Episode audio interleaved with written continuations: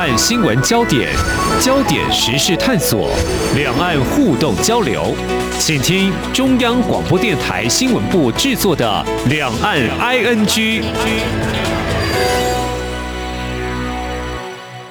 听众朋友您好，我是黄丽杰。欢迎收听三十分钟的两岸 ING，我们一起掌握新闻时事焦点。今天是二零二一年十一月二十六号，星期五。那么进入了冬天，在台湾呢，因为不再飙高温，不需要开冷气，偶尔天气比较冷的时候开个暖气哦。这供电呢，不会像这几年夏天会出现吃紧的情况，经常会让人捏把冷汗哦。不过还是要提醒我们台湾民众要注意这个重要的相关焦点，就是攸。关未来用电的重启核四，还有三阶千里的公投案，在十二月十八号会投票。那么最近大家呢，应该也会留意到这个相关的探讨，那么值得进一步的了解跟关注。那么持续在谈到冬天用电，我们焦点转向中国大陆。那么北方地区天气比较寒冷，就必须要供暖了哦。虽然并非全然利用电力，但是如果使用这个煤炭呢，又会加重减碳的压力。那么就在十一月上旬的时候，在英国格拉斯哥举行的气候峰会，煤炭退出的必要性有史以来第一次成为联合国气候缔约方大会 COP 的中心议题。那么有四十多个国家签署全球煤炭向清洁能源转型声明协议。那么事实上呢，我们在关注到有关九月以来在中国大陆不少省市出现的限电，是否可能因为啊冬天的供暖，还有这个限电的情况是否缓解？呃，会雪上加霜呢？接下来就要来关心这供电情况是不是比较好了呢？那进一步就得问，到底有哪些原因造成这一波大规模的限电？我们在今天特别邀请关注这项议题的台湾综合研究院院长吴在义来跟我们谈谈你的观察。那么，到底这供电情况为什么会这个样子呢？非常欢迎吴院长，您好。呃，两岸 I N G 的听众大家好，也非常感谢方小姐的这方面的介绍。那今年中国大陆限电来的非常的猛，而且影响的层面也非常的大。关键来讲的话呢，是出在这个煤矿的供应不及。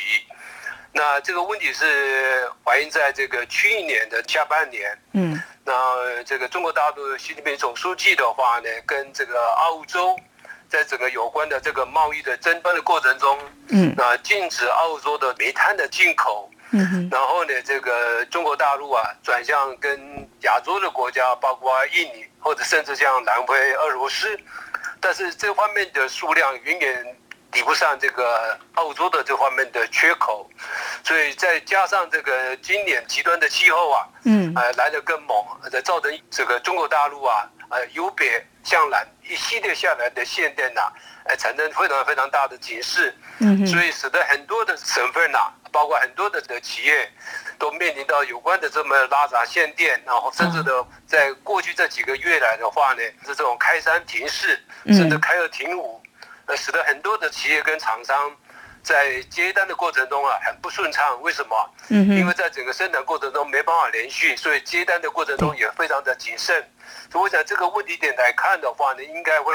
逐渐的、慢慢、慢慢的迎刃而解。为什么？嗯，因为我想这个不是今年的这我们的冬天呢，可能会延续到明年。那我想会看后续的发展，那再来做后续的这方面的规划应用。嗯哼，是非常谢谢院长，你一刚开始为我们所做的一些大方向的解析，提到中国大陆，我们他们的发电其实百分之七十是来自于火力发电，那火力发电里头大概有百分之九十来自这个燃煤发电，所以刚刚你有提到这个煤的供应不足哦。我们看到十月份的时候，中国进口了两百七十九万吨的澳洲煤炭，那么在最近好像。解套了哦，那因为从去年的十一月六号。开始，那么中国大陆就停止进口澳洲的煤炭，所以导致呢这些还在路上的船只抵达之后，就不得不在中国的港口等待靠岸。不过在最近呢，他们就进口这些澳大利亚的煤炭办理的清关，所以呢，嗯，应该是可以或多或少弥补了国内煤炭供应的缺口。那事实上，去年底的时候，我们谈到中国大陆有些地方就限电，台商就饱受限电之苦。那么当时呢，院长就在。在节目当中提出说，今年可能会限电，果不然还是。真的限电，什么时候可以缓解？今年比较大规模的一个情况是，你刚刚提到的拉闸限电，是不是中国大陆也有一些政策，就是因为要减碳的一个目标，所以嗯，在今年又因为煤炭供给不足，所以造成这个情况。那看来的话，明年这个严重的供电荒是不是可以获得疏解呢？因为事实上来看的话呢，在今年，尤其像九月跟十月，由于在整个有亚洲的这方面的供煤来看的话呢，供不应求，嗯，所以使得有煤炭的每公吨的这个价格啊，急速的飙高，在这个有关的十月的中旬的话，甚至一顿飙高到两百六十块的美金一吨这样。那我想在当下的现在来看的话，已经去掉二变成一的，已经降到大概一百五十块，而且在未来的三个月的这种取货的这个价格还是往下在修正、在下滑这样子。嗯，所以在整个有关的这个供应数量增加的条件之下来看的话，这个价格是稍微舒缓的。但是我想在整个当下的这个冬季啊，要能够解决这个有关的这个供电的缺口啊，市场也不是那么样的容易。那我想在整个延续的过程中来看的话呢，据我们这么的研究了，可能在整个中国大陆的供电的吃紧啊，可能要延缓到明年的第一季。那我想在全球来看的话呢，能源的这方面的价格也是有这样一个趋势。那目前来看的话呢，包括油价或者 LNG 的这方面的气价价格，还是处在，比如说油价来看的话呢，每桶还是八十几块美金。所以我想，在整个有关的能源，不管是油啊、LNG 跟相关的美，互相之间有这方面一个互相的取代跟依存的关系。所以在整体上的这方研判，在整体的国际的能源价格的话呢，可能延缓到明年的春暖花开的时候。那我想，在整个气温反而下来，那用电的频繁。那我想来看的话，明年的供电呢，那逐渐能够有舒缓。我想，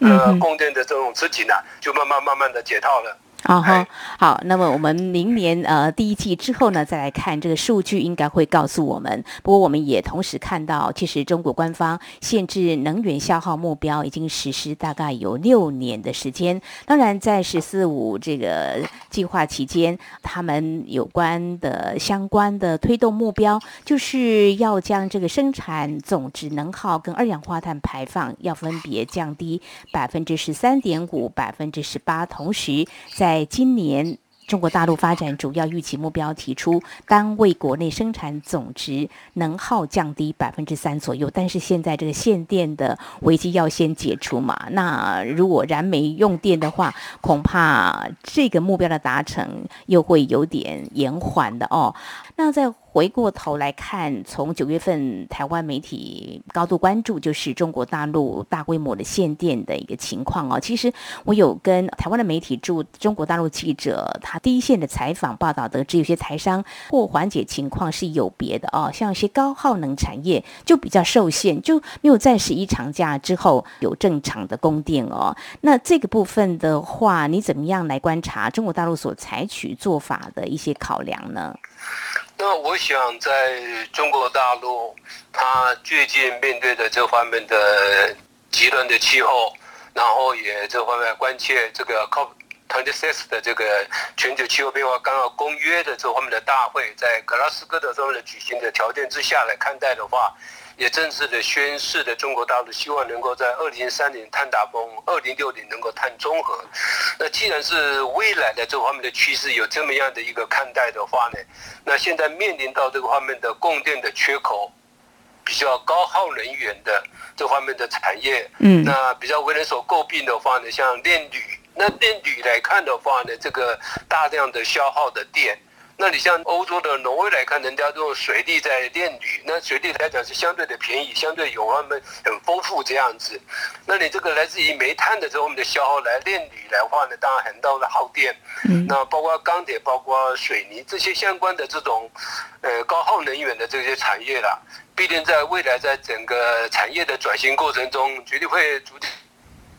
的被这方面的规模的缩小。那逐渐的淘汰，那一定会转向比较这技术密集、高科技的这方面的产业。这每个国家都有这么样一个产业的转型。那面对到整个中国大陆看待这一次来看的话呢，必定配合到整个产业的转型，它能源也要转型。那不然的话呢，绝对做不到未来的碳中和。那碳中和是一个高度高度的挑战的一个目标。嗯，所以我想在借这一次的中国大陆的限电呐，也紧接着做有关的这方面的产业的结构的转型，朝向比较高附加价值、高技术密集或者附加这个高技术密集的产业，能够创造他们的未来的 GDP。那国内的生产又能够成长，那相对抑制这方面的用电的成长。我想这样子来看的话呢。未来走向碳中和的目标啊，才能够有这样一个指日可待的一个规划。好，我也看到中国大陆官媒啊，他们也发出评论呢，也是值得我们来观察。就是说，呃，在中国大陆经营的台商，就说限电是进一步凸显中国加快产业结构、能源结构转型升级的一个紧迫性哦，要求更加牢固树立绿色发展理念，统筹来推动减碳跟发展，这些都是目标。但是现在来做的话，呃，当然会有。一些影响因素会让他的脚步没有那么的快，这也诚如刚才院长您所提到的，也要提醒我们的台商要特别留意，如果是高耗能产业的话，可能会受到一些限制嘛。哦，当然，紧接着呢，我们接下来要来探讨，就是说刚刚提到，就是中国大陆宣示二零三零年碳达峰，二零六零年碳中和的目标。这个目标的定定就很有意思了。如果说碳达峰的话，那是不是表示说二零三零年，如果说还有一些嗯困难，那就赶快发电吧。这个时候还可以容忍。可是中国大陆的做法，如果从今年这个大规模限电的话，除了煤炭的供应不足，是不是有些人会趁这个时候就说这个恐怕没有办法达标，在今年一个年度没有办法达标，那明年煤炭又不足的话？那是不是就来采取一个比较具有弹性的做法哦？我想呢，它要采取朝绿能发展进程当中，未来几年稳定供电势必会出现困难哦。那煤炭供应的话，看来还是占很高的比例。这个部分的话，院长你怎么样来看？中国大陆通常会怎么样来采取一个弹性应应的做法呢？呃，这个议题啊，非常非常的。严肃，嗯，那为什么？因为在过去，这个中国大陆都为人所诟病的，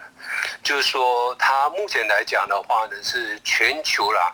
这个排碳量高居第一位，嗯，而且它全年的这个排放呢，以最近这个二零一九来看的话呢，已经将近高达一百四十一吨的量了。那市场也超越了这其他的国家，而且超越的比例非常非常的悬殊。但是你要了解，就是说，它要到二零三零年要碳达峰，嗯，那这个概念的话呢，告诉人家说我二零三零年是走到我有史以来的这个方面的最高点，嗯，就我碳达峰这个 peak。那过了二零三零年，我要逐步的往下降，然后走到二零六零年，我才能够碳，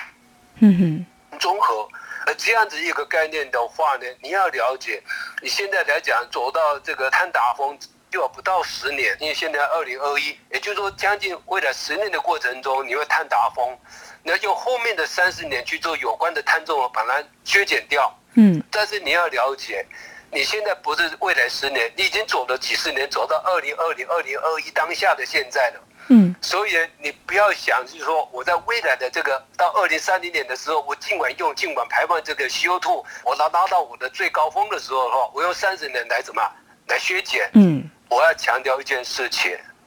你未来三十年要把你过去几十年的排放出来的这个量压下去来看的话呢，是非常非常高度的这个挑战。嗯，所以呢，有一个逻辑就出来了，也就是说，刚刚这个主持人所讲到的。以现在来看的话呢，当下它二零二零年的时候，它每一单位的国内生产总值所排放二氧化碳的排放量，这是一个叫排放的强度来看的话呢，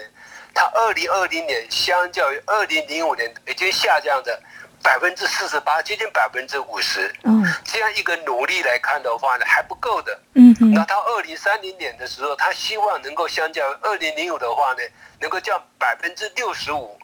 也就是说，这样一个强烈的一个抑制的一个速度来看的话呢，那在这个体制之下的时候，它相对可以告诉社会大众，就是说我的这个分母的这个 GDP，也就是说我的国内增长总值，也就我每一年的经济，嗯，而且速度的话，相较于我 CO2 的排放来得快的，那这个相对 bill 来看的话呢，也是一个弹性系数的一个概念。也就我的经济成长率远远高过我的这个 CO2 排放的成长率，那这样子来才能够朝向逐渐逐渐的这方面的反核。那二零三零年之前，你告诉社会大众来看的话呢，你过去所强调的经济跟 CO2 两者之间是要逐渐的脱钩，但是这个脱钩的过程中的话呢，这两的这方面的这种成长率的话呢，国内生产总值，也就是说经济成长率的速度啊。是比较高、比较大的嗯，CO2 排放量是比较低的、比较小的。但是呢，这个在乎有关的二零三零年之前的这方面的数据啊，都还是正的。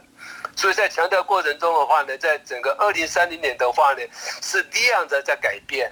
但希望能够过了二零三零年以后的话呢，已经碳达峰达到了。你二零三年往后走的时候的话，你要。走向未来三十年的碳中和，任何一个国家都希望我不会影响、不会抹杀、不会降低我的经济生产为由正的转成负的。我想这是不可以的。嗯，所以呢，国内的生产总值，也就是代表的经济成长率的话呢。能够还有一个保有一个合理的成长，但是 CO2 的这方面的这种排放的成长啊，已经由过去的正的换成负的这样的一个抛物线下来的话呢，你未来走到二零六零年的时候，你才能够抑制整个 CO2 排放，做到未来的这方面的碳中和。嗯那这个逻辑来看的话呢，是很不容易的一个条件。嗯。所以呢，在整个过去的中国大陆来看待的话呢，甚至在两千年之前。那两千年到二零二零，甚至到二零三零的话呢，你都看不到这个电力的排放系数，或者有关的电力的弹性系数的概念。所以电力弹性系数可能走到二零三年以以后来看的话，也是说在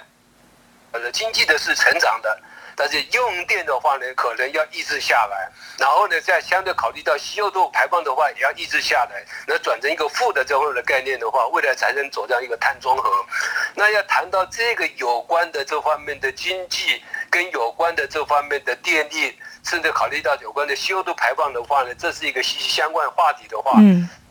刚刚主持人非常关切的，就是说我的这方面的供电啊，能不能长期的稳定？那有没有一个相对面临到一个很高度的挑战？那这个就会反映到整个有关的现阶段跟未来，跟未来长期来看待的时候，你的发电的这方面的装置容量的这方面的结构的占比，也就是说结构占比里面包括就是发电的形态。嗯哼，接着就说哎。受到为人所诟病的，而且英国格拉斯哥的 COP26 的大会才刚结束没有多久，那对整个煤炭的这个发电的未来的这方面的这种角色，那，会急速受到大家的诟病，而且要大速速度很快的这方面的下滑下来。也因为是这样子来看的话，我举个例子，嗯，中国大陆啊，在去年二零二零年用煤来发电来看待的这种发电的这种装置容量的占比啊，还有接近百分之五十。但是在未来的十年到二零三零年的话呢，降到百分之四十，它的占比啊急速下来十个百分点。嗯但是用透过有关的这种可再生能源，包括在大陆所讲的太阳光跟风力的发电呐，嗯这两个的占比在二零二零年的时候的话呢，到接近百分之二十二，到二零二零三零年的话呢，突飞猛进的急速上升到百分之三十三，增加十一个百分点。所以在整个其他来看的话呢，包括这种天然气的核能，那这个核能在中国大陆是一个非常特殊的，嗯，因为现阶段呢，在中国大陆的现在来看的话，将近有五十座的这方面核能电厂在运转发电，是。那新建中的话，还有这个将近十九座，所以这个有关的这方面的数量呢，可能到二零三零年短短的十年里面的话，整个核能电厂的这方面的装置容量的倍数啊，要加倍。所以我想，在整个大陆来看的话呢，它能够透过有关的这可再生能源，像水利或者核电的这方面的发电呢，来这方面走向一个比较无碳的发电，来降低 CO2 的排放。那这一点来看的话呢，他们有一个比较呃高瞻远瞩的一个目标的挑战，也就是说，未来在二零三零年的时候，他们整个中国大陆非化石能源的消费的比重啊，二零三零年的话呢，会达到百分之二十五。那这个数据来看的话呢，目前是还没有百分之二十，所以到二零三零会升高到百分之二十五。但是在走到二零六零年碳中和的时候的话呢，这个中国大陆的非化石能源的这方面的占比啊，要高速提升到百分之八十。所以可以从这个地方来看的话呢，整个非化石能源的消费比重要从激增，从二零三零的百分之二十五拉高到百分八十的话呢，短短三十年的过程中，要把这个占比啊急速升高，然后呢就会拉高。五十五个百分点的这种比例啊，要达到百分之八十啊，这是一个非常非常高难度的一个挑战，但也是能够显示到中国大陆啊对这方面的这种碳中和的目标压力啊，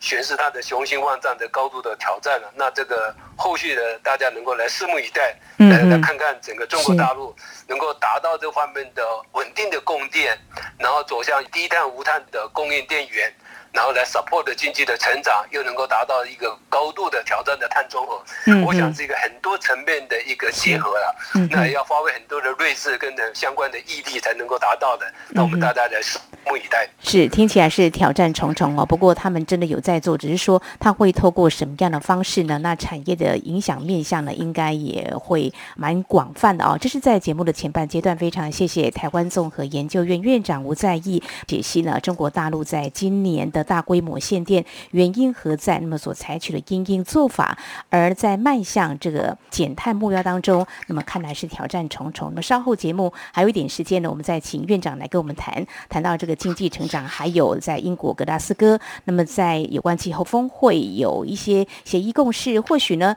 不要谈到二零三零年、二零六零年这些目标，就说现在可能很快的就会在一些产业有一些牵动影响。我们节目稍后再请院长来谈。你的观察。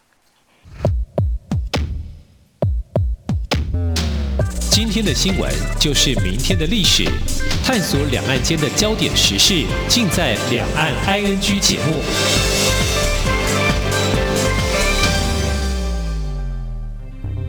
大家好，我是奥运举重国手郭幸存。举重不是硬碰硬，而是找对方法去面对它，就跟防疫一样。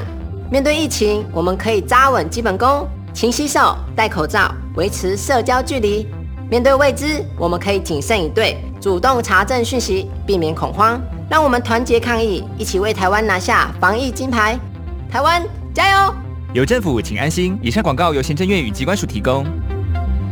这里是中央广播电台，听众朋友继续收听的节目是两岸 ING。我们在今天节目当中特别邀请台湾综合研究院院长吴在义观察解析中国大陆限电的危机，那么何时渴望疏解，还有他们的减碳目标对产业的相关冲击跟影响。刚刚提到这个经济成长还有减碳目标的数据，那么怎么样来做一些观察？它是不是脱钩？怎么样才算是啊能够达到这个目标？挑战？重重，我们看到比较新的啊，中国大陆呢，在第三季的 GDP 已经降到百分之四点九，是跟今年前两季度来做比较。今年第一季是百分之十八点三，第二季是百分之七点九。当然，我们就看到中国国务院总理李克强在九月份，还有在最近呢，他在主持一些会谈的时候，就提到中国今年发展碰到新挑战，交织叠加，超出预期，经济面临新。的下行就成长趋缓的压力，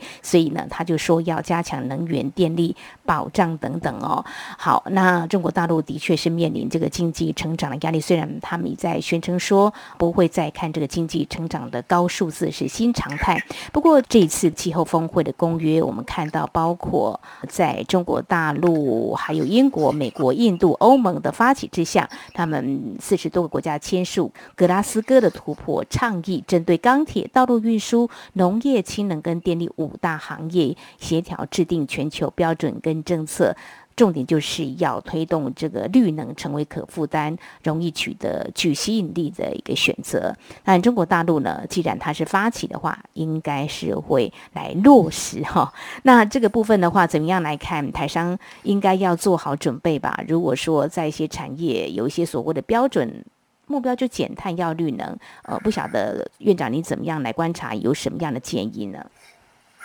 呃，事实上，英国的格拉斯哥的高 COP 的 Twenty Six 的这个会议啊，这个会议期间的时候，中国大陆跟美国之间，像这个中国大陆的气候变化的特使谢振华跟美国的这个气候特使科瑞。过程中有一个中美联合的这方面格拉斯哥的宣言。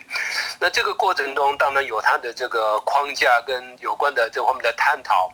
那背后来看待的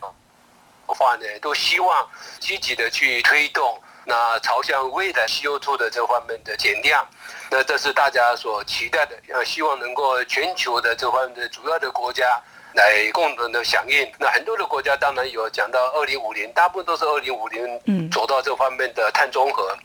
那中国大陆是比较特别，希望能够走到二零六零走到碳中和。那不管怎么样来看待的话呢，那归纳到几个特定的产业，那包括刚刚主任所讲到的钢铁、道路运输，或甚至农业，甚至氢能，或者其他跟电有关的这方面的这种特定的产业的这种标准，或者看什么未来的政策的。推行，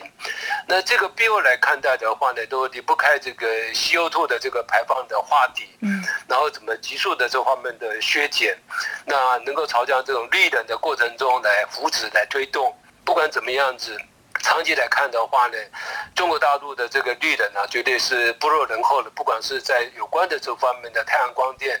甚至看得到的这方面的风电啊，这个比例都高速的提升的。那这个背后来看待的话，包括你这方面的氢能，那氢能来看的话呢，整个中国大陆啊，生产的数量也是非常高的，但是相对的这方面的技术专利都在日本的手上。那我想在整个过程中附带考虑到整个农业的这方面的问题点。那如果考虑到整个有关的 CO2 呢，一定会想到这甲烷的这方面的需求呃，甚至有关的这方面大家所关注到的森林的这方面的砍伐。那附带提到一点，运输来看的话呢，一定要通过道路的这种运输的这种效率的提升，或者主要属于使用干净的能源的，当成一个有关的运输的一个载具的一个燃料的一个标准来替代，像地下捷运的运输的交通，这我想都是希望能够从过去一代油转成一代电。那一代电的过程中，要转成叫有关的这方面的低碳或者无碳的这方面的电力开发，来供应到这个电力远远的这方面的支持。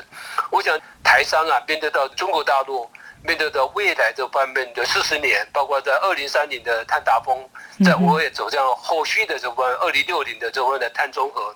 这个过程中，中国大陆啊，绝对会浮出台面的一个的碳。排放交易，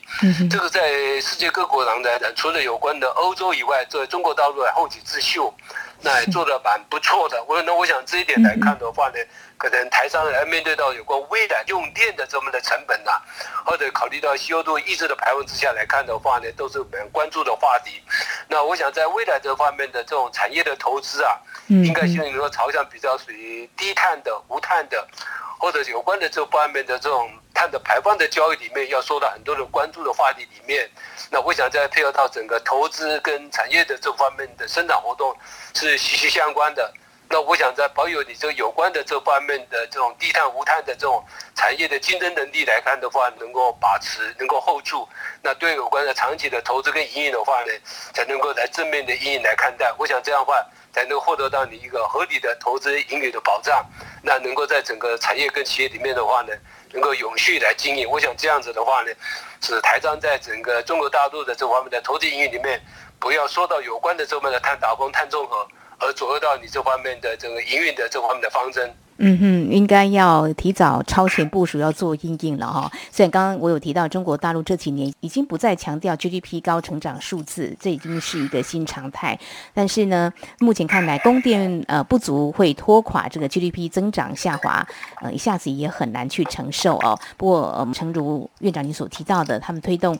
要达成宣誓这个减碳目标，不是只是空口说白话，应该是会努力来实践的啊。否则，在今年的话，就不会看到我们的台商呢受到这个限电之苦，要超前部署来应应的这样的转变。好，我们在今天非常感谢台湾综合研究院院长吴在义，那么就中国大陆限电危机，渴望何时来解除？那么对经济产业又会造成哪些冲击？还有中国大陆如何推动减碳？那么提供你的观察及还有给我们台商的一些建议。非常谢谢院长，谢谢您。好，谢谢谢谢两岸安静的听众，大家谢谢，好，谢谢。